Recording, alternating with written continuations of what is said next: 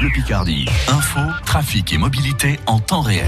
Après quelques averses et quelques pluies cette nuit, ça devrait être un peu plus ensoleillé pour la matinée, nous dit Météo France, avec ce matin des températures entre 8 et 10 degrés. Cet après-midi, ça devrait grimper aux alentours de 13 degrés dans la région. Elodie toucher les 4-8, c'est non pour les syndicats de Dunlop. Un rejet en bloc hier des cinq organisations syndicales qui se sont mis d'accord avant une nouvelle réunion vendredi avec la direction. Elles demandent aux fabricants de pneus Damien Nord de revoir sa copie sur ce retour au 4-8.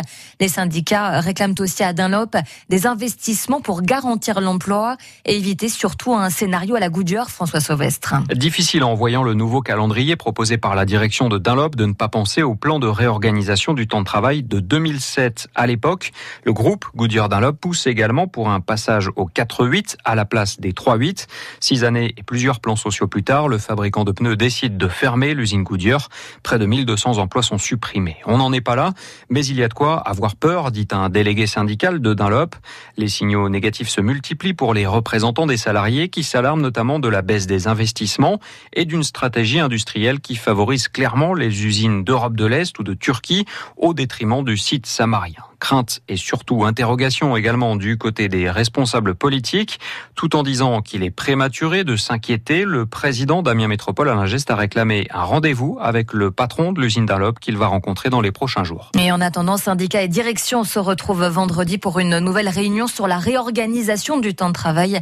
C'est à lire sur francebleu.fr. La prise de parole ce soir d'Emmanuel Macron. Et l'entourage du président promet un électrochoc face à la deuxième vague de Covid-19. Emmanuel Macron qui sera à partir de 19h55 et pendant 45 minutes interviewé sur TF1 et France 2. Il pourrait annoncer un recours au couvre-feu nocturne dans les grandes villes, dont Paris. Le chef de l'État veut à tout prix éviter un reconfinement.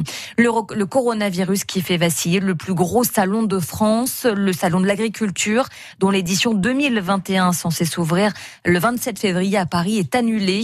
Le concours général des produits agricoles est maintenu. Il pourrait être organisé dans différentes villes de France.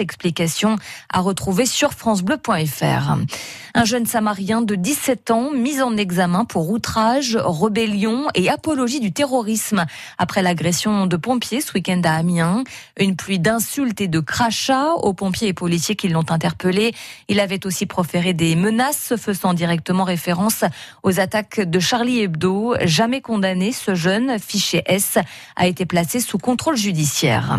L'auteur présumé des coups de feu dans le quartier sud-est vendredi dernier a passé la nuit en prison, placé en détention provisoire et mis en examen pour tentative d'assassinat. Un homme de 28 ans, aujourd'hui sorti d'affaires, a été grièvement blessé par ses tirs. Un retour au collège pour Marvin Darmon. L'artiste Picard, plus connu sous le nom d'Azerka, vient de publier Plus jamais seul, journal d'un collégien harcelé.